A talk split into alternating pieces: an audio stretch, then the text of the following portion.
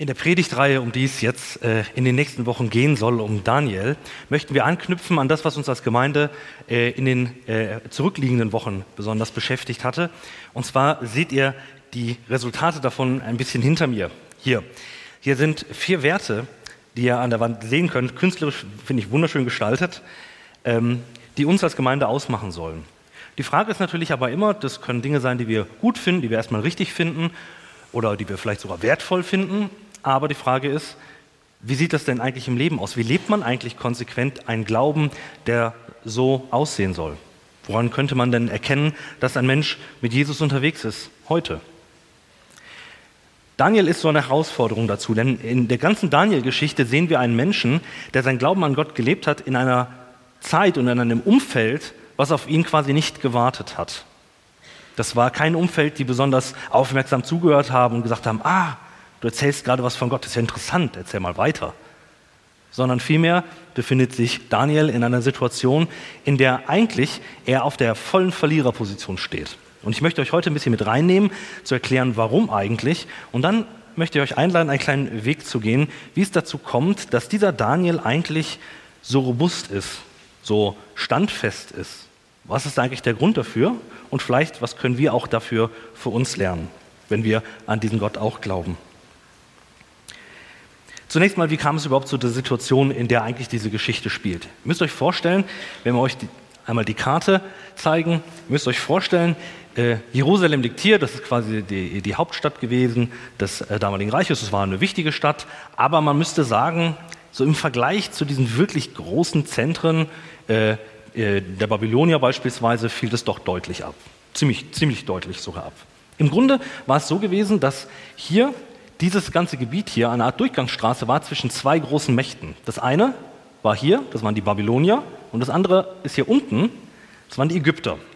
Und im Grunde, dieser Raum dazwischen, diese Durchgangsstraße dazwischen war seit jeher eigentlich Zankapfel dieser beiden Großmächte. Und keines von diesen kleinen Ländern konnte seine Unabhängigkeit wirklich bewahren in diesem Streit dieser beiden Großmächte, sondern irgendwie konnte man nur überleben, indem man sich auf eine von beiden Seiten geschlagen hat und die Geschichte ist natürlich auch da, des Volkes Gottes an der Stelle bunt. Ähm, da gab es einige Könige, die eben nicht auf Gottes Wort gehört haben, sondern im Grunde so ein bisschen Wendehälse waren. Die haben so ein bisschen versucht, so opportunistisch die Situation zu nutzen, bei wem sieht es gerade besser aus, schlugen sich dann auf die Seite und es gab ein ziemliches Tauziehen und ein Hoch und Runter. Der König, an dem es jetzt zu der ersten zu der ersten richtigen Niederlage kommt, ist ein König, von dem es in der Bibel an anderer Stelle heißt, dass er einer war, der Gott nicht gefallen hat. Also ein Urteil über einen König, der im Grunde das Gegenteil von dem tut, was Gott von ihm möchte. Und so kommt es nun zu so einer, sag ich mal, einer kleineren Krise. Da werden später in der Zeit noch schlimmere kommen, bei denen tatsächlich auch das, die Stadt und das Land drumherum verwüstet wird und viele Menschen in die Verbannung äh, mitgenommen werden. Jetzt ist es nur ein kleiner Kreis, und zwar die Elite der damaligen Zeit. Ihr müsst euch vorstellen, die Babylonier haben eine kurze Belagerung gemacht, die war so kurz, dass sie noch nicht mal wirklich aufgeschrieben wurde von den Babyloniern in ihren historischen Daten, weil die so unwichtig war und so äh, am Rand stand. Und Nebukadnezar, der Herrscher, der war gerade dabei, König zu werden. Er war quasi auf dem Weg zu seiner Krönung und im Vorbeigehen geht er quasi nochmal bei Jerusalem vorbei und kassiert dort die Elite des Landes ein.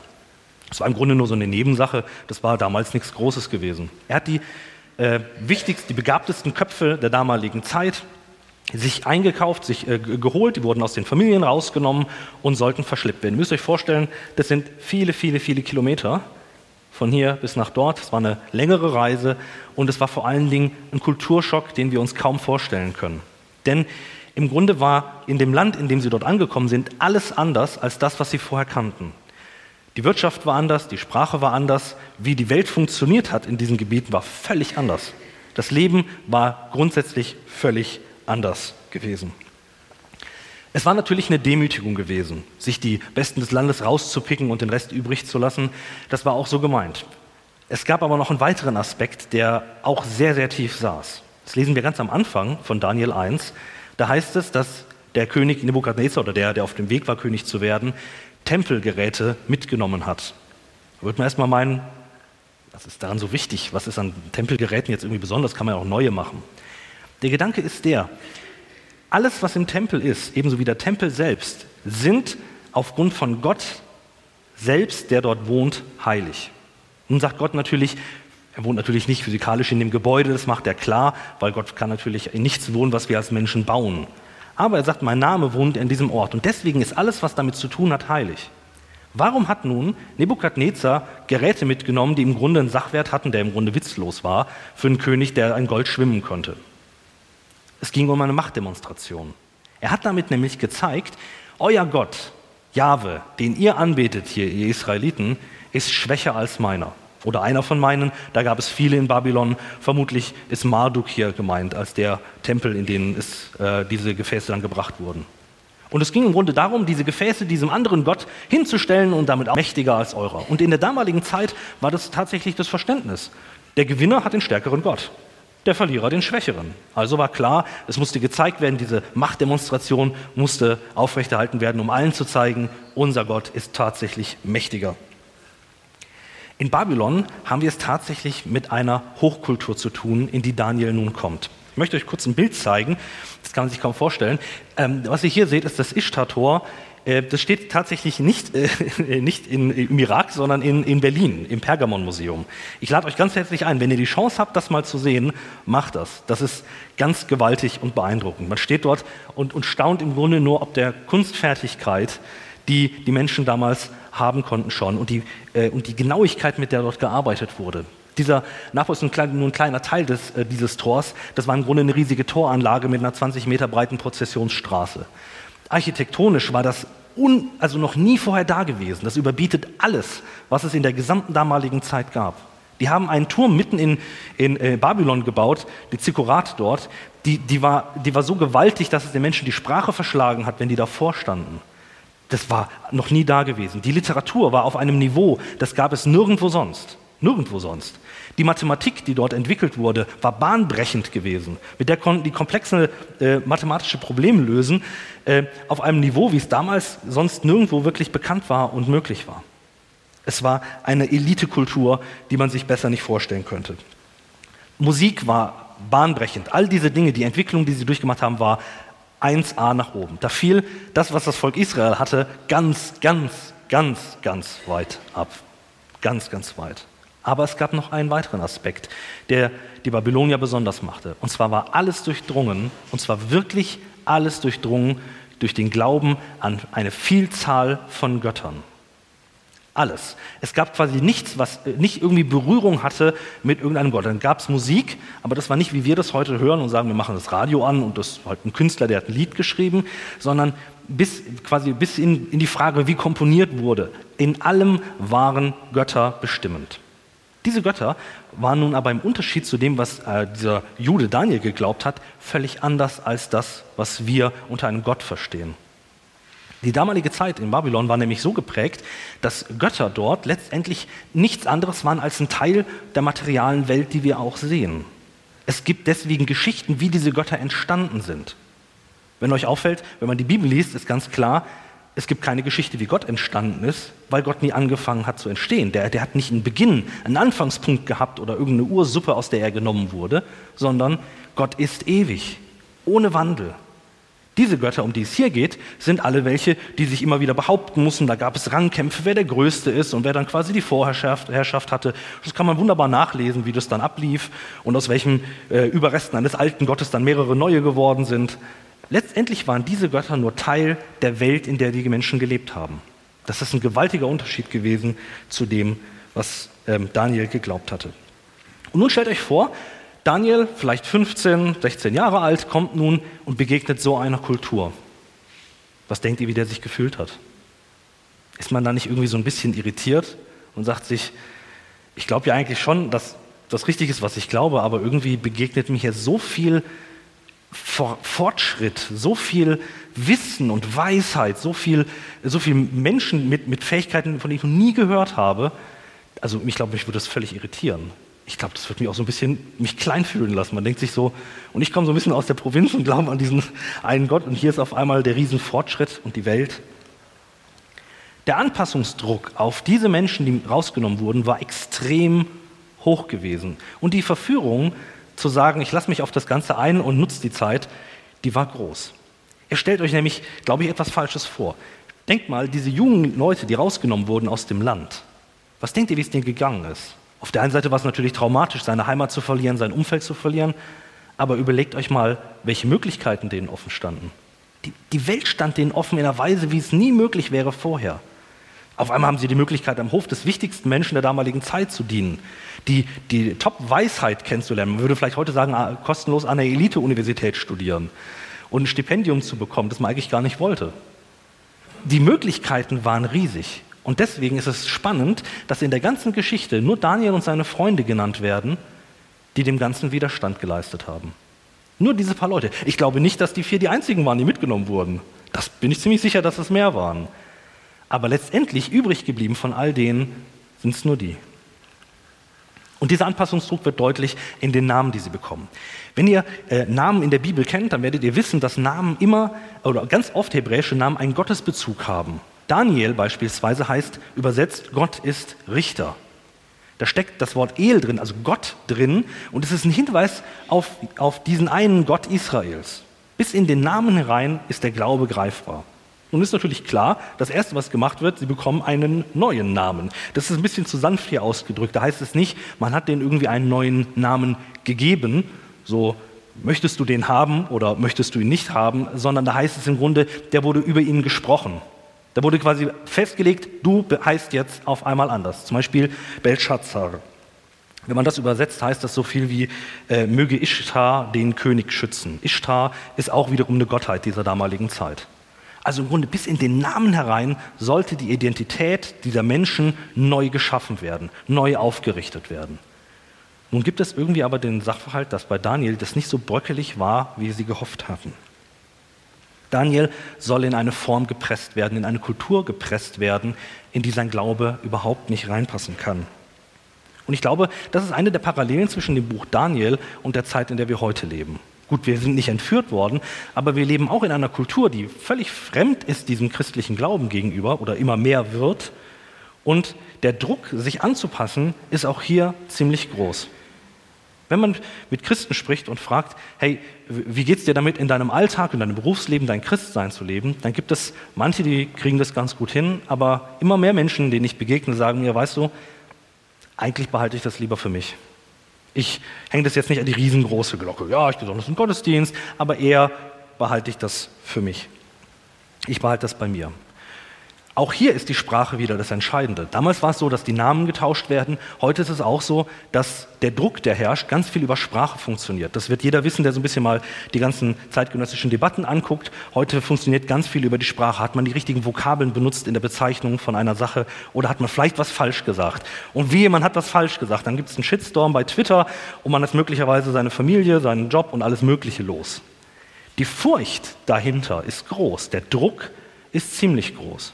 Ich kenne nicht wenige Menschen, die sich sehr, sehr, sehr, sehr genau überlegen, was sie irgendwo schreiben oder was sie irgendwo im Internet posten.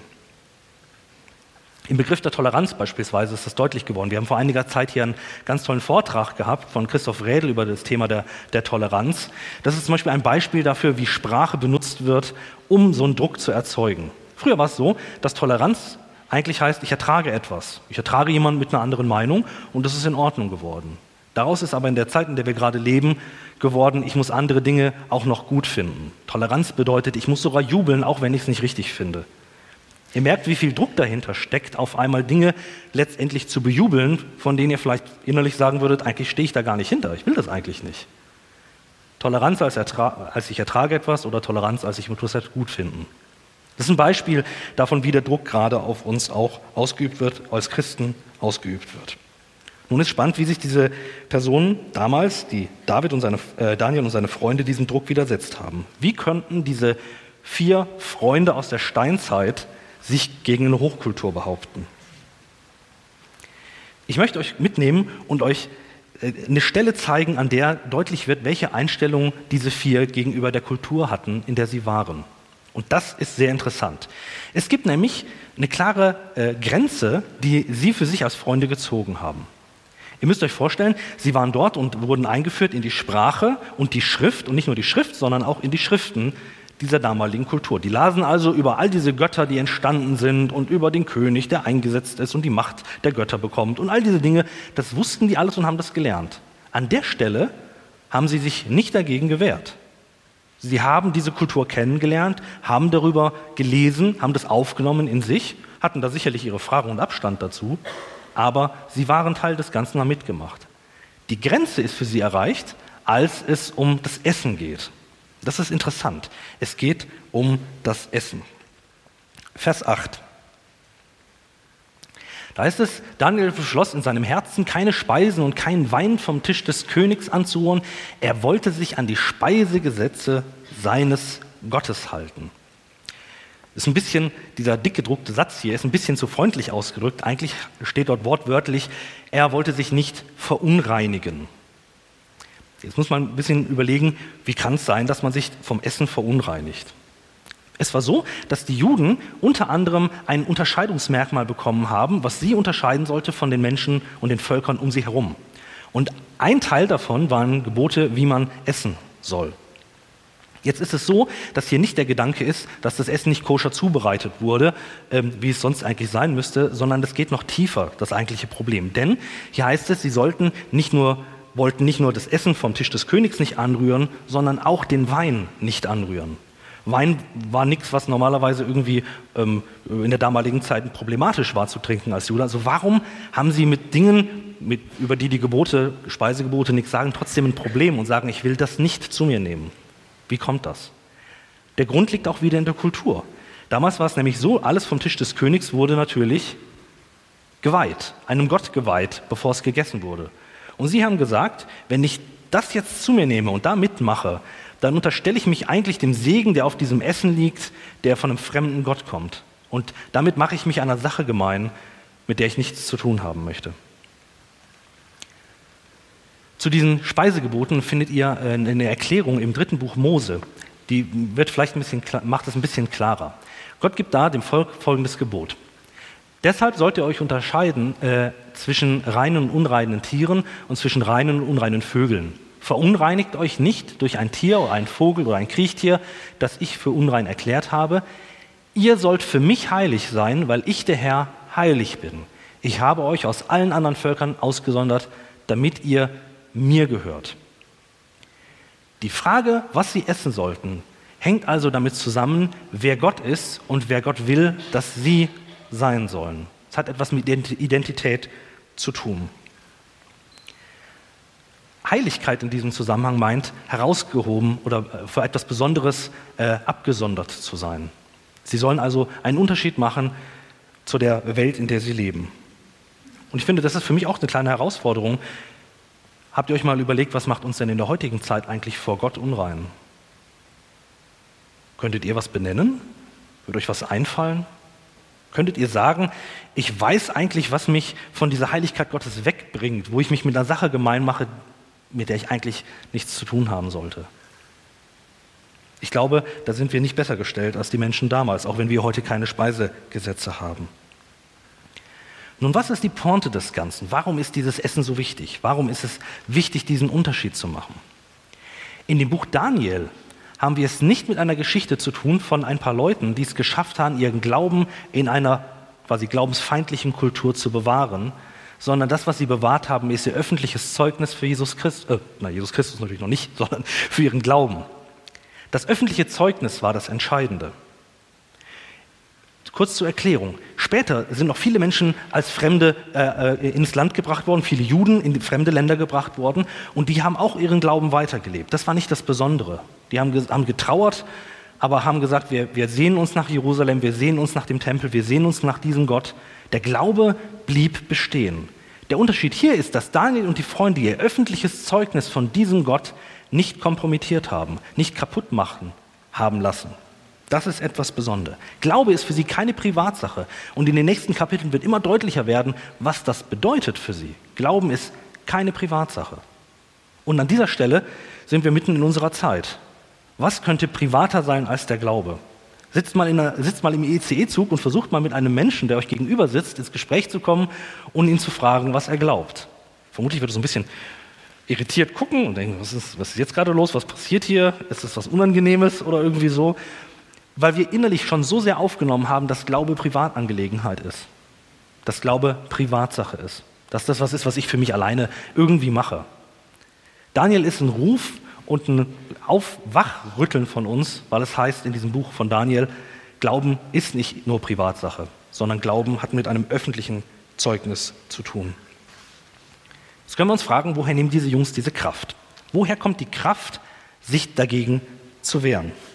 Diese Kraft kommt aus zwei Blickwinkeln auf diese Geschichte und die möchte ich mit euch nochmal genauer ansehen. In Daniel 1, Vers 2, also am Anfang dieser Geschichte, liest man Folgendes. Da heißt es, und der Herr ließ König Joachim von Juda und ein Teil der heiligen Tempelgeräte in Nebukadnezars Gewalt fallen. Der Herr ließ das in seine Hand fallen. Hier heißt es nicht, waren halt Opfer der Umstände gewesen, sie hatten auch sonst irgendwie keine Chance, militärisch waren sie weit abgeschlagen gewesen. Hier heißt es, der Herr hat das geführt. Die äußere Interpretation war klar. Die Menschen drumherum wussten, unser Gott ist stärker, unser Gott ist größer, deswegen haben wir euch besiegt, deswegen nehmen wir euch die wichtigsten Leute weg, deswegen klauen wir eure Tempelgeräte und stellen die bei uns auf. Ganz klare Geschichte, wir sind besser. Das haben wir gezeigt. Hier heißt es, der Herr ließ König Joachim dorthin. Das heißt, auch wenn nach unserer Perspektive die ganze Sache einfach wie ein historischer Zufall aussieht, hier wird klar gemacht, Gott hat seine Finger im Spiel und zwar ganz direkt. Das zweite Mal, wo wir so eine Formulierung haben, ist in Vers 9. Da heißt es hier, Gott sorgte dafür, dass der oberste Hofbeamte große Achtung vor Daniel hatte und Nachsicht mit ihm übte. Hier wird nicht gesagt, Daniel war ein toller Typ und sozial kompetent und deswegen hat er das geschafft, sich da so ein paar Schlüsselbeziehungen aufzubauen. Hier heißt es, Gott hat das geschenkt. Gott hat seine Finger im Spiel gehabt dabei, wie diese Geschichte vonstatten geht. Und das dritte ist in Vers 17. Da heißt es, Gott schenkte diesen vier jungen Männern Einsicht und Verständnis für die Wissenschaft und die alle Schriften ihrer Zeit. Auch hier ist es wieder, die waren nicht nur clever gewesen, das waren die sicherlich auch, sondern Gott gibt ihnen Erkenntnis und Weisheit über alle Maße, über das, was eigentlich möglich wäre oder normal wäre. Auch hier wieder nicht die Auffassungsgabe der Freunde ist das Entscheidende, sondern Gottes Handeln da drin. Was hat es nun mit ihrem Zeugnis zu tun? Der Grund, warum sie sich trauen, Zeugen zu sein für ihren Gott in dieser, in dieser Gesellschaft, die davon eigentlich nichts wissen will oder die diesen Gott eigentlich eher verspottet, als den Verlierergott sehen würde des Ganzen, kommt daher, dass sie wissen, dass in all diesen Geschichten Gott derjenige ist, der im Fahrersitz sitzt. Gott ist derjenige, der die Hände im Spiel hat. Gott ist derjenige, der sie an diese Stelle gebracht hat. Gott ist derjenige, der sie an den Hof des babylonischen Königs gebracht hat. Und deswegen müssen sie sich nicht fürchten vor dem, was kommt. Die haben sicherlich gefragt, wie es weitergeht. Aber sie waren nicht furchtsam, weil sie wussten, dass auch inmitten, sag ich mal, der vielen Götter, die um sie herum sind, der vielen Menschen und Priester und Zeremonien, die abgehalten werden um sie herum, dass Gott auch der Herr ist über das Land in Babylon. Dass Gott der Herr ist über das Land, in dem sie sind. Und ich finde, das ist eine Herausforderung für dich und mich. Es gibt nämlich für uns vielleicht auch Orte, wo wir das Gefühl haben, die sind so ziemlich unchristlich, vielleicht neutral oder vielleicht sogar antichristlich aufgestellt. Und da wird man auf einmal schweigsam, da wird man irgendwie so ein bisschen vorsichtig, fühlt sich vielleicht so ein bisschen unwohl, je nachdem, was da passiert. Wir dürfen, wir dürfen hoffnungsvoll sein, wir dürfen Zeugen sein, weil wir wissen dürfen, dass ganz egal, wo ich mich befinde, ich keine Furcht haben muss vor dem, was mir dort begegnet. Denn Gott ist der Herr über die ganze Welt, also auch Herr über dieses Land, bei dem ich mich unwohl fühle. Ich habe mal vor einiger Zeit ein Gespräch äh, gehabt, da war ich, noch, war ich noch Teenager, so ein bisschen älter als Teenager. Und da hat mich ein Freund einer Freundin vorgestellt, die mit Okkultismus beschäftigt war. Die hatte, das war so ein bisschen Modesache, also man hat dann so ein umgedrehtes Kreuz und so umgetragen. Das war irgendwie cool gewesen und die war dort. Und der hatte erwartet, dass mich die Begegnung mit dieser Person irgendwie ängstigt oder so ein bisschen irgendwie aufbringt oder so etwas. Weil der Gedanke quasi ist, das ist was Antichristliches, muss was Schlimmes sein. Und irgendwie so darauf gepokert hatte, dass das irgendwie mich irgendwie so ein bisschen außer Fassung bringen würde.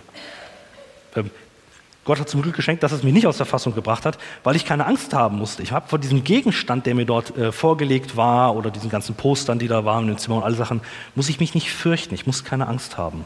Ich darf offen und frei einem Menschen begegnen, weil ich weiß, der ist genauso ein Geschöpf Gottes wie ich auch. Und der ist auch nur ein Mensch wie ich.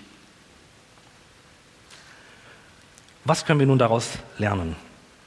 Wenn wir jetzt zurückgucken und sagen, was bleibt aus diesem ersten Kapitel aus Daniel übrig? dann dürfen wir daraus mitnehmen, dass Anpassungsdruck nichts Neues ist, sondern dass es das damals auch schon gab, auf ganz andere Weise, aber doch vergleichbar mit dem, was wir vielleicht heute auch noch erleben. Das Zweite ist, wir dürfen die Kultur, in der wir leben, tatsächlich auch wirklich kennenlernen. Und das ist auch wichtig. Es gibt Christen, die glauben, ich halte mich dadurch rein, dass ich mich schon von der Kultur fernhalte und überhaupt nichts darüber weiß. Ich lese dann nur Bücher, von denen ich hundertprozentig weiß, dass mir das genau gefällt, was derjenige schreibt und sagt. Und sie halten deswegen alles auf Abstand, was nicht christlich genug scheint. Ich glaube im Gegenteil, wir sollten uns damit beschäftigen und wissen, was los ist, was Menschen bewegt und umtreibt. Ein positives Verhältnis dazu haben, auch wenn man nicht bei allem mitmacht.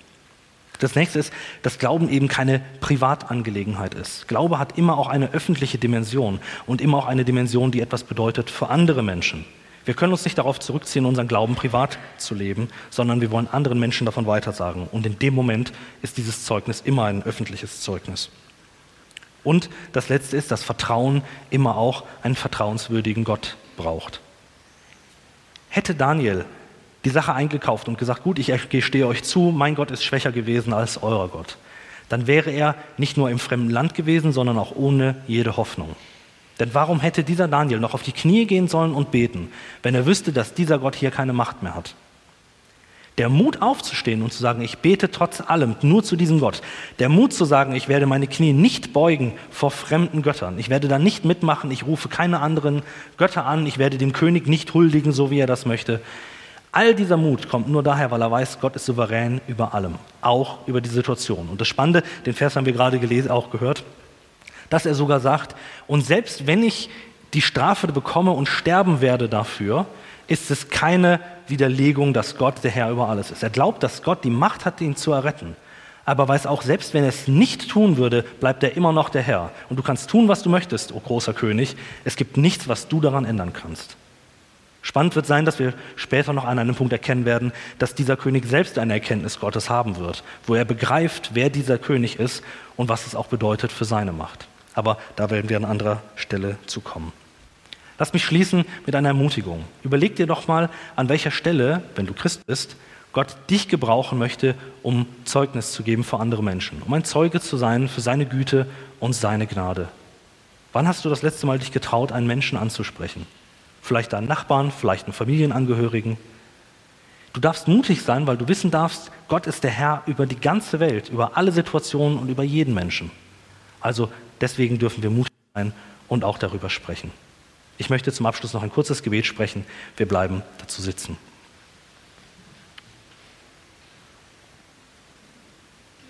Himmlischer Vater, wenn wir über diesen Daniel hören und lesen, dann siehst du, dass es uns manchmal so groß vorkommt, was er kann und so klein, was wir tun können. Herr, du siehst, wo wir vielleicht geängstigt sind oder übervorsichtig sind oder zögerlich geworden sind oder lau geworden sind. Herr, und benutze doch diese Predigtreihe, benutze doch die Geschichte von Daniel dafür, dass wir wachgerüttelt werden und mutig werden, Zeugen für dich zu sein, da wo wir sind. Herr, die ganze Welt ist in deiner Hand und gehört dir. Und deswegen müssen wir keine Furcht haben, dürfen, müssen keine Angst haben, sondern dürfen wissen, dass du alles gut führen kannst und in der Hand hältst. Du bist ein vertrauenswürdiger Gott und dafür möchten wir dir danken. Herr, schenke, dass wir zu deinen Zeugen werden und dass wir diesen Mut, wie Daniel ihn hat, auch haben. Danke, dass du uns gibst, auch da, wo wir noch Mangel haben, da, wo wir noch zögerlich sind und ängstlich sind und dass du uns beschenken möchtest durch deinen Geist. Macht uns mutig, Zeugen zu sein, Herr. Amen.